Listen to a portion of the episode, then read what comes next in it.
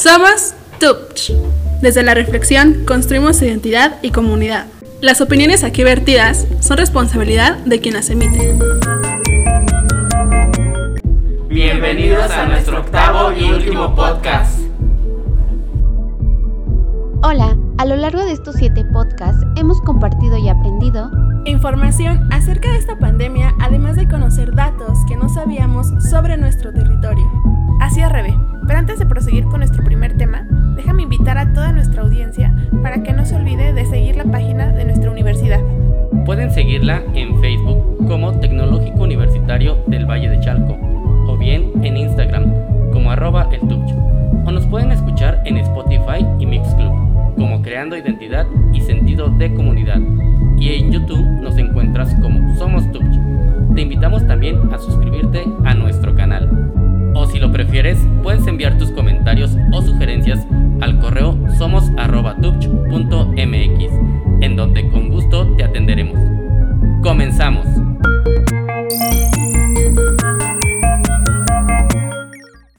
Como ya escucharon en la locución, nos acompañan Alicia, Rebe, Lorena, Alex, Juan José y su servidor Fernando. Entrando de lleno a la información, Rebe, quiero preguntarte, ¿te has dado cuenta del papel de la tecnología durante esta pandemia? Ningún otro brote en la historia ha podido ser rastreado e investigado con tanto nivel de detalle y casi en tiempo real, y aunque dispone de tanta información, está impulsando la sensación de alarma y ansiedad. También permite a los investigadores entender y desarrollar una vacuna del virus SARS-CoV-2 más rápido. Sostiene la periodista Marta del Amo en un texto al respecto en el periódico El Español.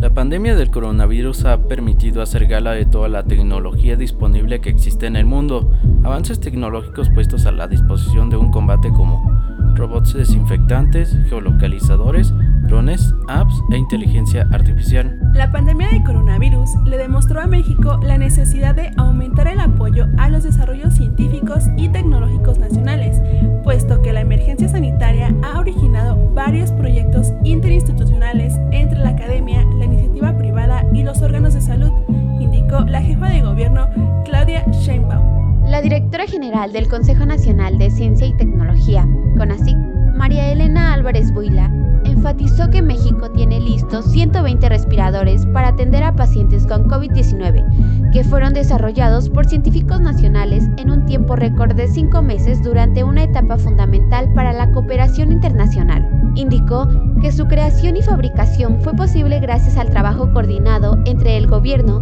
empresarios y académicos Detalló que se desarrollaron en el Centro de Ingeniería y Desarrollo Industrial con un ahorro del 70% con relación a su precio del mercado.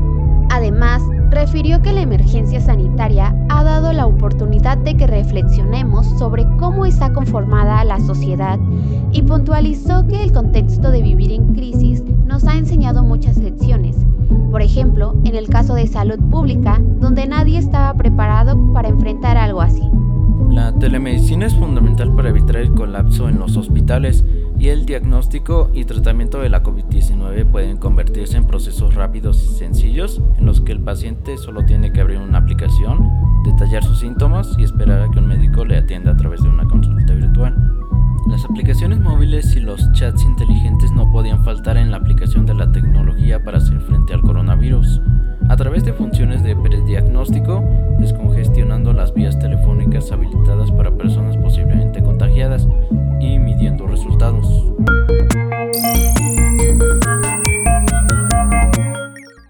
Hola Radio Escuchas, les agradecemos que continúen con nosotros. Oye Ali, ¿tú qué tanto te conoces? Mira, te puedo decir qué es lo que me molesta y mencionarte que controlo mis emociones en algunas situaciones de estrés. Durante el confinamiento he aprendido a ser más tolerante en ciertas situaciones de enojo, pero en la siguiente cápsula escucharemos cómo podemos conocernos a nosotros mismos. Adelante con la cápsula. Estar bien conmigo.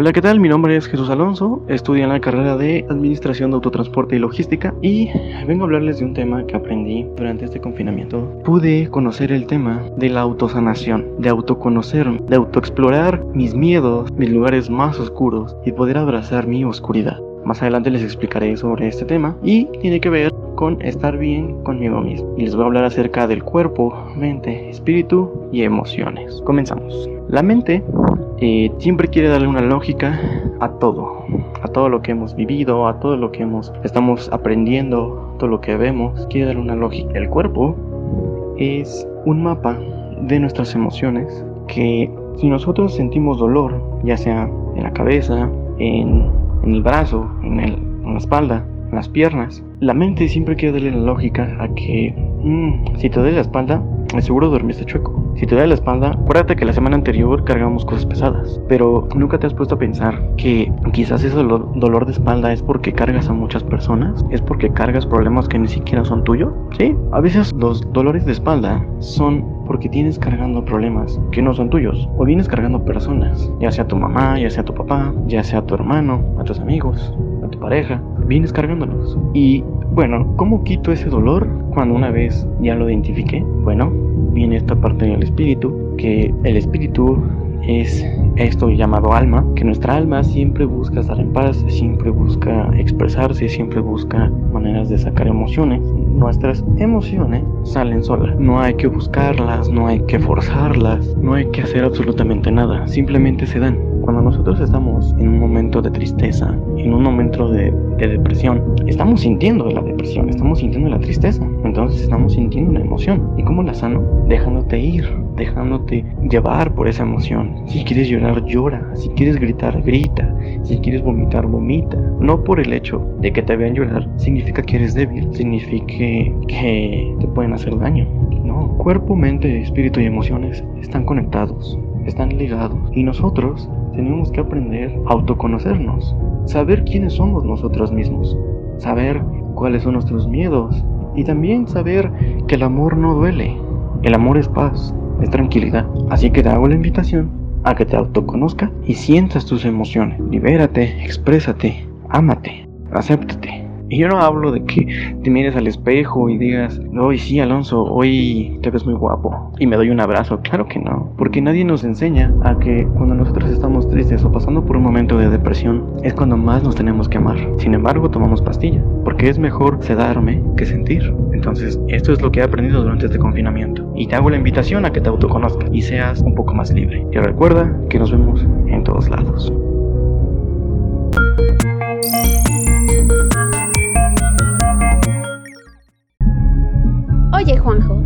¿Sabías que la fatiga pandémica, según la Organización Mundial de la Salud, es la reacción ante las prolongadas medidas y restricciones generadas por la pandemia por COVID-19? El psiquiatra Mauricio Droguet asegura que la fatiga pandémica se puede manifestar en cansancio, agobio con la rutina que ha implicado la pandemia.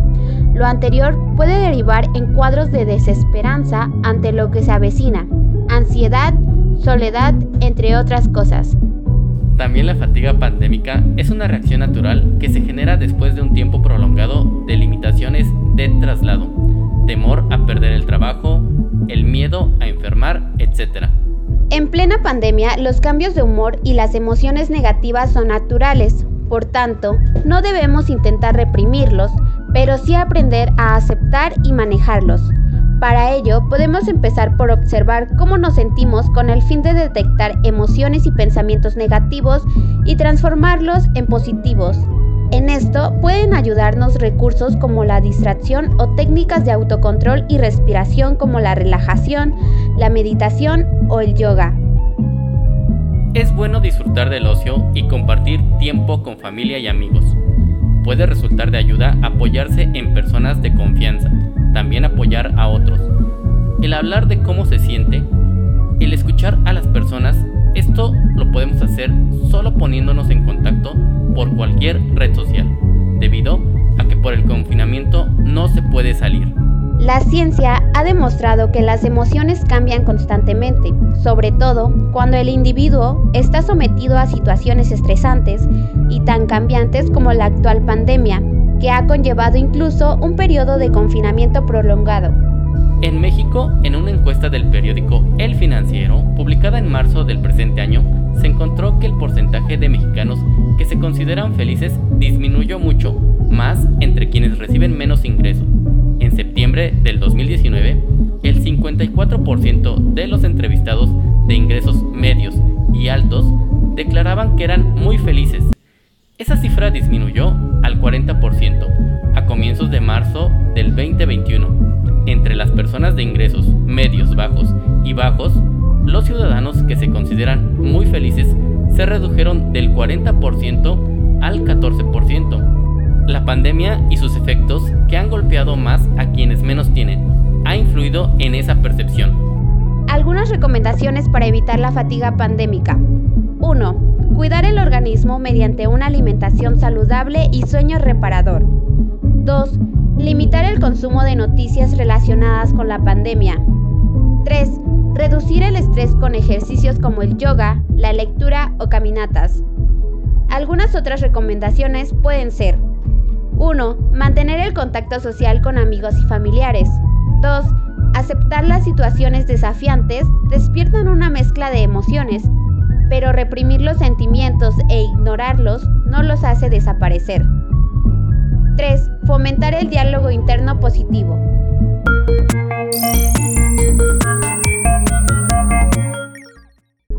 La pandemia ha afectado a diversos sectores de la población, desde personas vulnerables de escasos recursos y diversos grupos sociales. En esta ocasión escucharemos el testimonio de una familia que tiene cuidado a un infante con capacidades diferentes. Adelante con la entrevista.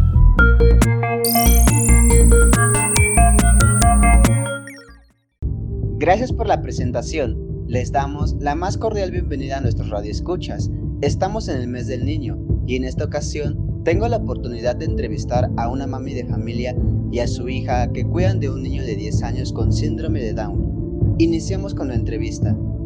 Primera pregunta, ¿en qué consiste la discapacidad de su hijo? Tuvo cromosoma 21, se le llama esta discapacidad.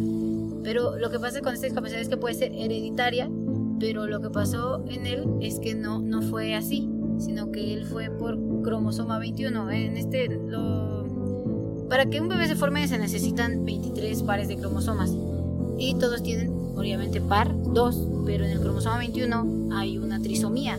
Entonces eh, tiene tres y esto provoca un desorden que hace que se genere el síndrome de Down. Segunda pregunta. Eh, ¿Cuáles son los cuidados especiales que se le debe dar a, a un niño con ese tipo de discapacidad? Más que nada ayudarlo a, a sus terapias. Pues ahorita que no camina, porque él no camina todavía, pues este, asearlo, darle de comer, este, cambiarlo. Pues, son los cuidados porque es lo que requiere nada más. Exacto, yo, yo creo que de- depende de, de cada niño con esta discapacidad, porque todos los niños con discapacidad con síndrome de Down son diferentes, entonces todos tienen eh, necesidades diferentes. Él ahorita, como dice mi mamá, no, no camina, no habla, eh, entonces es un poco difícil, tiene, tiene que tener un poquito de más cuidados. Él ya tiene 10 años, pero hay niños de síndrome de Down esta edad que ya caminan, ya hablan, ya se pueden dar un valor por sí mismos. Él pues es como un bebé, pero pues grande, entonces necesita demasiados cuidados. ¿Qué retos han afrontado durante la pandemia en los cuidados del niño? Pues yo, yo creo que más que nada con, con sus terapias, e incluso él ya iba a la escuela, eh, con las tareas, realmente es como cualquier papá con cualquier niño, no solamente con los niños especiales. Eh, las tareas yo soy más de, que, le ayuda a mi hermanito porque tengo más como la creatividad y la, paciencia más que nada. Entonces yo le ayudo. Entonces yo creo que los retos que enfrentamos es en, ser la maestra. Si ser maestra de un niño es difícil, pues ser la maestra de un niño con síndrome de Down o con una discapacidad pues es más difícil. Entonces eso, la escuela, las tareas, el que aprenda, el que tenga un avance. También con sus terapias es muy difícil los, los, eh, los ejercicios que él hacía en su terapia no son los mismos que nosotros le damos en, en el hogar. Él tenía pues eh, un equipo especial para hacer terapias y aquí en casa pues no, no lo tiene. Entonces es un retroceso. En vez de que avance pues retrocede porque no tiene los mismos cuidados. ¿Han tenido que generar algún cambio para acomodarse a alguna necesidad específica de su hijo en el confinamiento? Si es así, ¿cuál sería? Pues yo sigo insistiendo, yo creo que las terapias y la escuela, o sea, es lo único que hemos tenido que, cambiar, porque realmente los cuidados que se le están dando ahorita pues son los mismos que siempre se le han dado, a excepción de las terapias y la escuela. Actualmente, su hijo y su hermano requiere una atención médica continua o tiene algún tratamiento médico que haya sido modificado por la pandemia. Tratamiento médico no, ya tiene bastante tiempo que gracias a Dios no se enferma, no ha pisado un hospital. Eh, vuelvo a repetir, médico así como tal, pues sus terapias, es lo único. Lo único que se ha modificado porque pues ya no ha podido ir. Nada más. Durante el tiempo de confinamiento, él se llegó a enfermar. En caso afirmativo, pues, ¿cuál fue el padecimiento que él presentó? Pues no, hasta ahorita no, no se ha enfermado. A pesar de, tener la pandemia, bueno, de estar esta, este virus, no. Gracias a Dios no, no se nos ha enfermado. Última pregunta. ¿Qué consejos les darían a los padres de familia que tienen a un niño con discapacidad en estos tiempos de pandemia? Pues que tengan mucha paciencia, que los ayuden mucho. Pues sí, porque este encierro nos ha afectado mucho tanto a ellos como a nosotros como padres. Entonces, pues, eso es lo único que yo, bueno, yo les diría a los padres de familia que tienen bebés igual. Eh, yo, yo diría que lo segundo sería como que tener el apoyo de toda la familia porque es muy importante eh, dedicarles un tiempo más a ellos que son especiales. Eh, también sería como no desesperarse, o sea, la, paciencia, pero yo sé que con un niño es difícil, entonces con un niño eh, discapacitado pues es el doble de difícil. Hay momentos en que tienen crisis, crisis nerviosas o que ya están hartos del encierro. A mi hermano es una persona que le gusta salir, entonces pues sí es difícil no poderlo sacar pues las veces que él salía, ¿no? Entonces tener mucha paciencia, poder mucho amor, como les digo, y pues yo creo que el apoyo más que nada de la familia. Hasta aquí la entrevista y quiero agradecer a ambas participantes que me ayudaron a realizarla.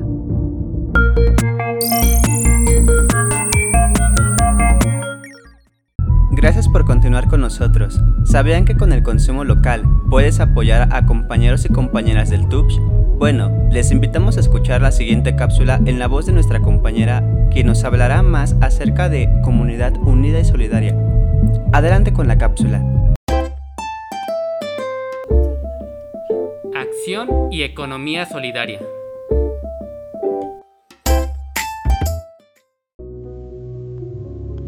Hola, ¿qué tal? Espero se encuentren muy bien. Mi nombre es Jacqueline Iraíz Lara Morales de TICS y soy partícipe de este proyecto de redes solidarias. La pandemia por COVID-19 nos ha dejado fuertes afectaciones, entre ellos el tema de la economía, el cual es uno de los factores importantes dentro de los núcleos familiares y debido a esta situación muchas personas ganan menos de la mitad de su salario o inclusive han perdido su empleo. En la página de Comunidad Unida y Solidaria fomentamos el consumo local entre los negocios de la comunidad del Tupch para poder aportar un granito de arena y ayudar a nuestros compañeros, familiares o amigos. Para continuar con el fomento de la economía local, el día de hoy venimos a antojarles unas delicias, todas en Valle de Chalco.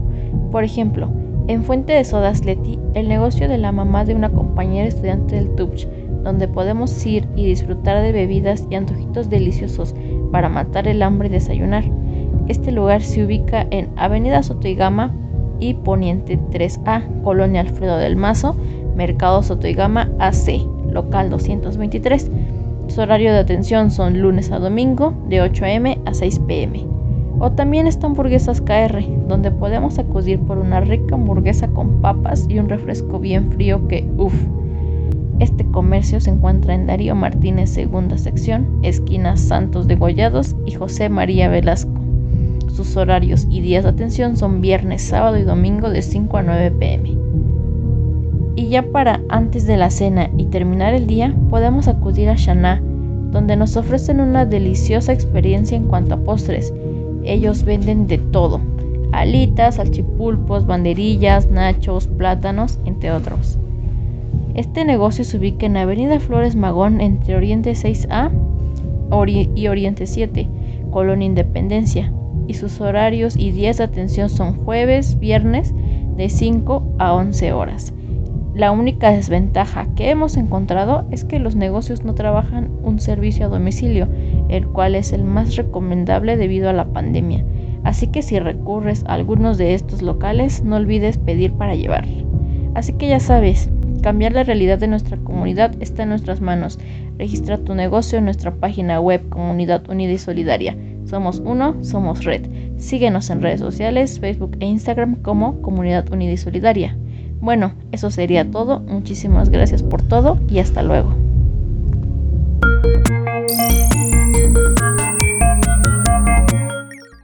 Llegó el momento de consultar los datos epidemiológicos de la COVID-19 hasta el día 15 de abril del 2021. A nivel nacional tenemos confirmados 2.295.435, defunciones 211.213. Recuperados 1.820.959. Activos 27.082. En el Estado de México, confirmados 239.725. Defunciones 33.066. Recuperados 162.202. Activos 2.688. En Valle de Chalco, confirmados 3.386. Defunciones 394. Recuperados 2.523. Activos 54. Les recomendamos seguir las medidas de sana distancia para evitar y mitigar los contagios.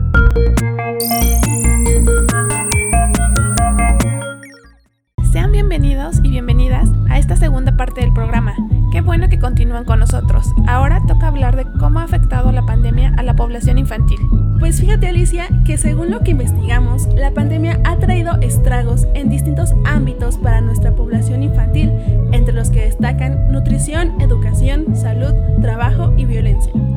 Por ejemplo, la crisis del coronavirus podría empujar a millones de niños más al trabajo infantil y paralizar el progreso de 20 años, advierte un nuevo informe de la Organización Internacional de Trabajo y el Fondo de las Naciones Unidas para la Infancia.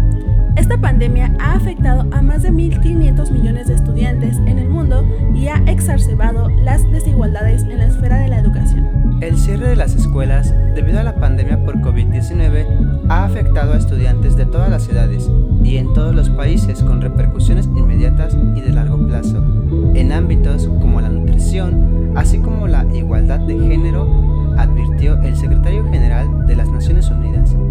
Pero, ¿Conocen el impacto de la pandemia en la educación de nuestros niños? Sí, según lo que investigamos, al menos un tercio de los niños en edad escolar no tuvieron acceso a clases virtuales u otro tipo de aprendizaje remoto a través de la televisión o la radio cuando el COVID-19 cerró sus escuelas, asegura un nuevo informe del Fondo de la ONU para la Infancia.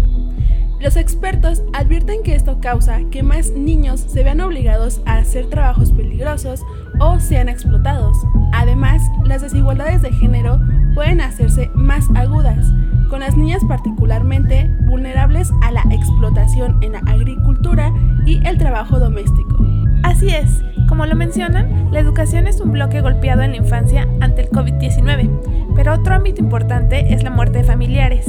El creciente número de muertes por el coronavirus es seguido por el aumento en el número de niños que se quedan sin uno o ambos padres, así como otros cuidadores, por ejemplo, abuelos, tíos o familiares cercanos. Los niños privados de cuidado familiar son particularmente vulnerables al trabajo infantil, la trata y otras formas de explotación. Incluso cuidan a los familiares enfermos y hacen compras y otras actividades que implican romper la cuarentena. ¿Cuáles creen que son los estragos más vulnerables de perder un familiar? Bueno, de acuerdo con nuestra investigación, la desnutrición es una amenaza importante para la salud de las niñas, niños y adolescentes en tiempos de COVID-19 y esta es consecuencia de la situación económica por la que atraviesan muchas familias a la falta de ingresos por tener que dejar el trabajo y estar en aislamiento social. Esto también puede ocasionar reducir los gastos en salud en caso de enfermar durante esta pandemia. Completamente de acuerdo, Rebe. Un grupo muy afectado por esta pandemia ha sido nuestra población infantil, pues pese a todo esto, también debemos sumar que 6 de cada 10 menores de entre 1 y 14 años han sufrido disciplina violenta a nivel familiar. Una situación que se agrava ahora con el confinamiento según la UNICEF. De acuerdo con las Naciones Unidas, antes de la pandemia, las encuestas ya señalaban que el hogar es usualmente el lugar más peligroso para las mujeres y sus hijos en México. Estos datos que nos cuentas, Alex, son graves y considero que este grupo es uno de los más vulnerables, pues aún si se vive la infancia en tiempos de COVID-19 y no se haya vivido violencia, falta de educación, pobreza o alguno de los que mencionamos, creo que la mayoría de los escolares sí ha pasado por estrés. ¿O no lo creen? Justo lo que mencionas, Alice, y es que las niñas, niños y adolescentes viven en un ambiente que de por sí es estresante y el cual, dada la existencia del COVID-19, se ha vuelto aún más constante. Es correcto, Rebe. No sé si les ha pasado a quien tenga niños en casa verlos que constantemente están al pendiente de que suene su celular o les lleguen mensajes a su computadora de nuevas clases, entregas de trabajo o exámenes, por lo que se sugiere que si bien es cierto, debemos concluir con los programas establecidos para la acreditación de los grados escolares. Esto se debe hacer con una perspectiva de género, de empatía y sentido común, que conlleve el respeto por los tiempos y formas de vida que se han estado gastando en cada uno de los tipos de familia que existen, lo cual debe de hacerse de la mano de las madres y padres de familia para que con su apoyo se creen los espacios adecuados para que las niñas, niños y adolescentes se desenvuelvan mejor al tomar sus clases de manera virtual, sin saturarlos de carga de trabajos, que lo único que genera es hartazgo y deserción.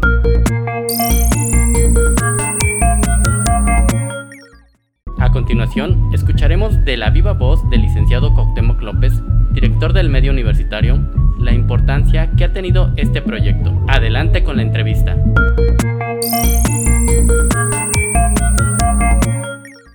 Hola, buenas tardes, licenciado. Hola, buenas tardes. Mi nombre es Esquivel Herrera Fernando de la carrera de TICS. Es un gusto poder hablar con el director del medio universitario, el licenciado Cuauhtémoc Arturo López Quesellas.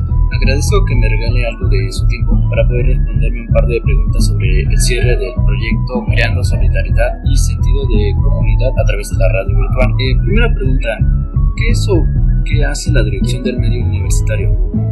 La dirección del medio universitario se encarga de varias cosas. Yo diría que hay dos dos principales. Una es que el modelo educativo del Tecnológico Universitario del Valle de Chalco se adapte, se adopte, sea coherente con el modelo eh, pedagógico ignaciano. Esa es, esa es, una de las tareas que, tenemos, ayudar a que este modelo de, de, formación profesional que estamos llevando a cabo en el TUCH, con lo que es la pedagogía ignaciana y la filosofía jesuita, esa es una de las cosas que hace la división del medio universitario. Y la segunda que creo que es muy importante es la de desarrollar toda una estrategia gerenciada para promover la formación integral de los estudiantes del Tecnológico Universitario del Valle de Chalco a través de acciones diversas, por ejemplo, desde la apropiación de inglés segundo idioma, que además es prerequisito de titulación, el hasta las actividades de carácter eh, espirituales como son eh, los campamentos jesuitas, los campamentos juveniles, los ejercicios espirituales, eh, pasando por actividades que ahora no estamos desarrollando muy activamente como las deportivas y las culturales. Es decir, que nuestro modelo educativo se ajuste a la pedagogía ignaciana y que desarrollemos estrategias de formación integral para los estudiantes, que sean muy buenos profesionistas, pero también que sean mejores personas, personas comprometidas, conscientes, compasivas de, sus prójimos. Entonces, yo diría que existen esas son las dos grandes labores que tiene la, División de Medio Universitario. Vale. Segunda pregunta, ¿conoce qué sabe del proyecto Creando Solidaridad y Sentido de Comunidad a través de la radio virtual? Sí, claro que lo conozco y creo que realiza una función muy importante. Centralmente su idea principal fue combatir la infodemia, que aparte de la pandemia como tal, se estaba generando, se genera en el mundo, ¿no?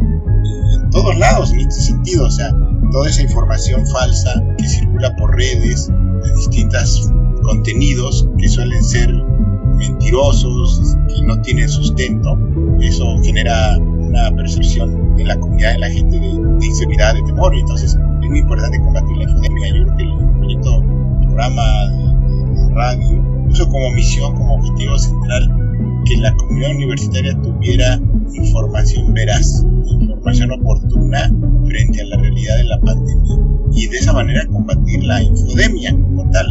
Eso es lo que yo, conozco y creo que además de brindar esa información, pues también generar lazos de identidad y de solidaridad en la comunidad universitaria de tecnológico. Vale, tercera pregunta.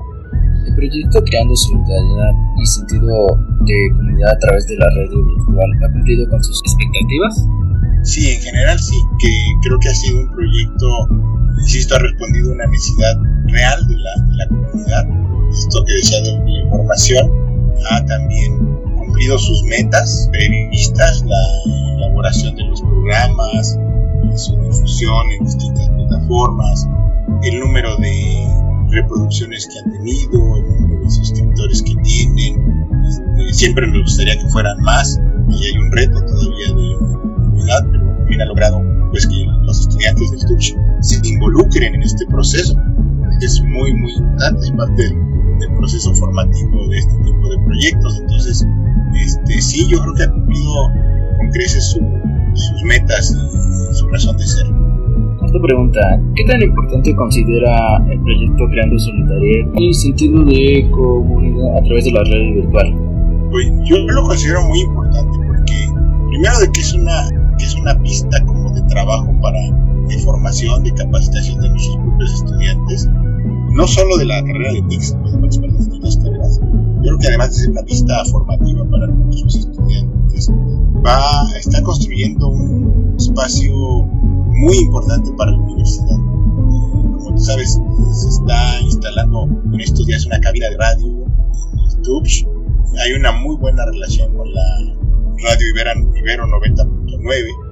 Y entonces, este proyecto en particular ha resultado muy importante porque está asentando las bases de lo que a mi juicio va a ir construyéndose como un proyecto propio, institucional, tengamos una radio virtual, una radio digital que tenga una amplia coordinación con la radio Ibero 90.9. Yo creo que es muy importante en ese sentido. Seguirá siendo una plataforma de formación para nuestros estudiantes, por supuesto, pero también creo que se va a ir convirtiendo en una forma de expresión y de comunicación de la comunidad universitaria con su entorno, el Valle de Charco, con municipios aledaños. Que esperemos que se vaya convirtiendo en un proyecto que, que genere un espacio de comunicación, de una voz, un espacio de escucha de, de, la comunidad universitaria, insisto, pero no solo, también de la comunidad que nos rodea. ¿no? Esperemos que así sea. Me gustaría dar una opinión sobre el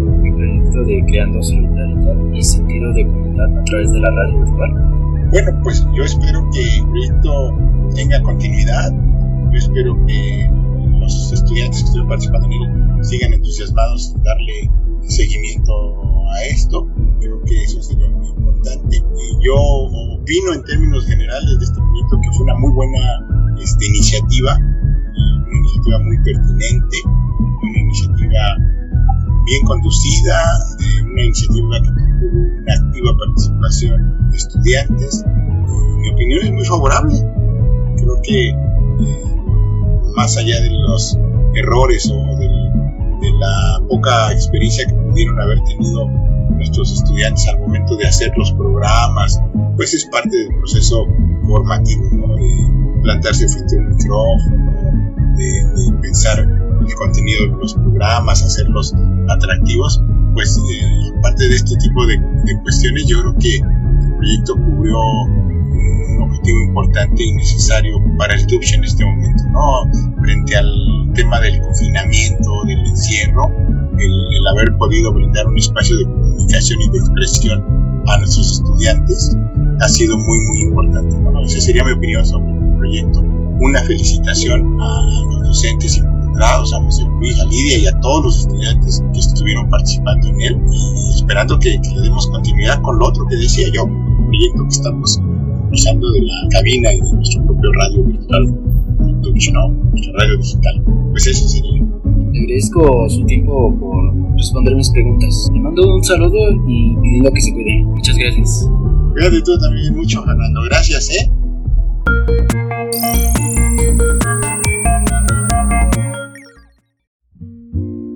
Hola, Rebe. ¿Recuerdas cómo iniciamos este proyecto? Fíjate que sí, Juanjo. Recuerdo que mi compañera Leslie me recomendó el proyecto Creando Solidaridad y Sentido de Comunidad a través de la radio virtual y me dio el contexto de que serían algunos podcasts. Entonces, la experiencia de locución e investigación la viví de forma presencial dentro del proyecto institucional en colaboración con la comunidad de Mamalhuazuca y así surgió el interés por pertenecer a este nuevo proyecto. ¿Y a ti, Juanjo, cómo fue que te interesaste en el proyecto? Te comento, Rebe, también ingresé al proyecto por la invitación de una compañera de nombre Esther, la cual compartió conmigo los objetivos que persigue el proyecto. Lo que más me llamó la atención, curiosamente, no fue la locución, sino la investigación. Pero escuchemos la siguiente cápsula, en la que cada uno de nosotros comparte su experiencia a lo largo de creando solidaridad y sentido de comunidad a través de la radio virtual. Adelante con la cápsula.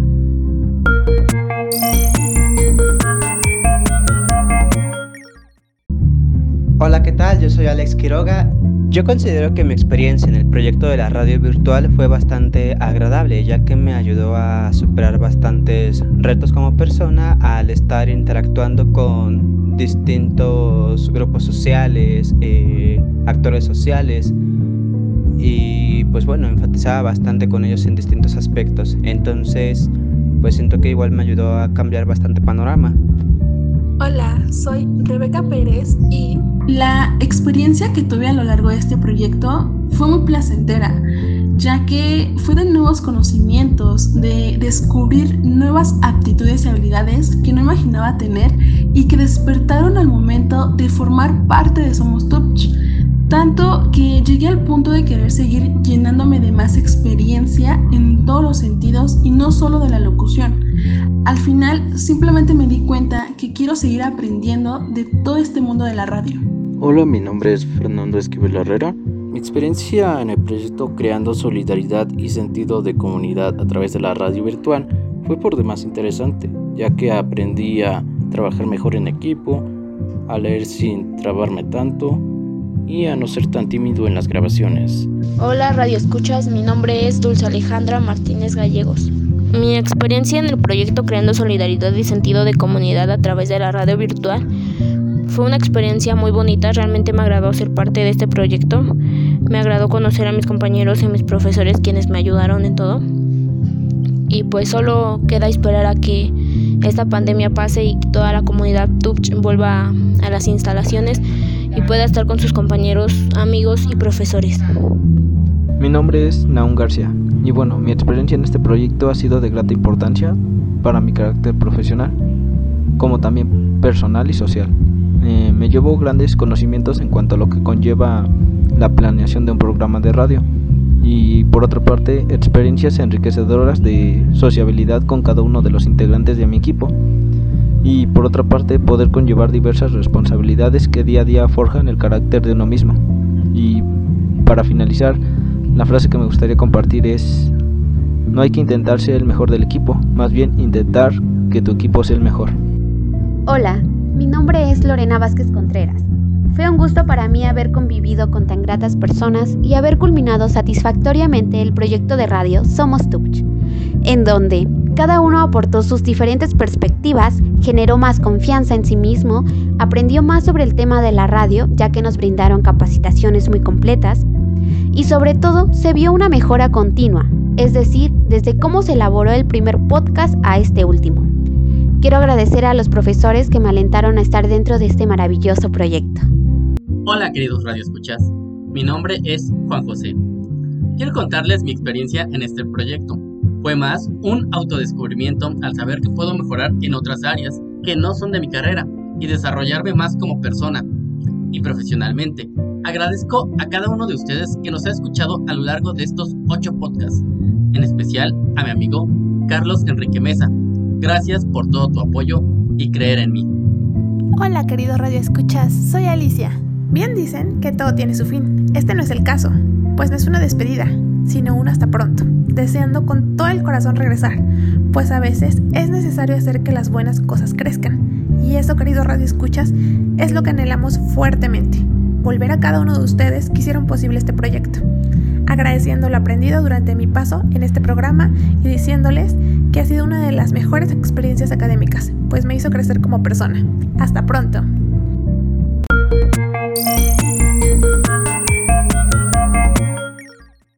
Bueno, queridos radioescuchas, esto ha sido todo por esta ocasión. Recuerden que pueden seguir la página del TUBCH en Facebook como Tecnológico Universitario del Valle de Chalco, o bien pueden seguirla en Instagram como arroba el Asimismo, nos pueden escuchar a través de Spotify y Mixclub, como Creando Identidad y Sentido de Comunidad, o bien en YouTube nos encuentras como Somos Tubch. Te invitamos también a suscribirte a nuestro canal.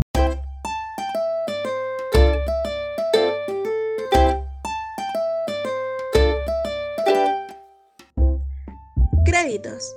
Como investigadores, Naum García, Dulce Alejandro Martínez, Alicia Martínez, Fernando Esquivel, Alex Quiroga, Rebeca Pérez y Juan José Martínez. Como locutores, Rebeca Pérez, Juan José Martínez, Lorena Vázquez, Alex Quiroga, Alicia Martínez y Fernando Esquivel.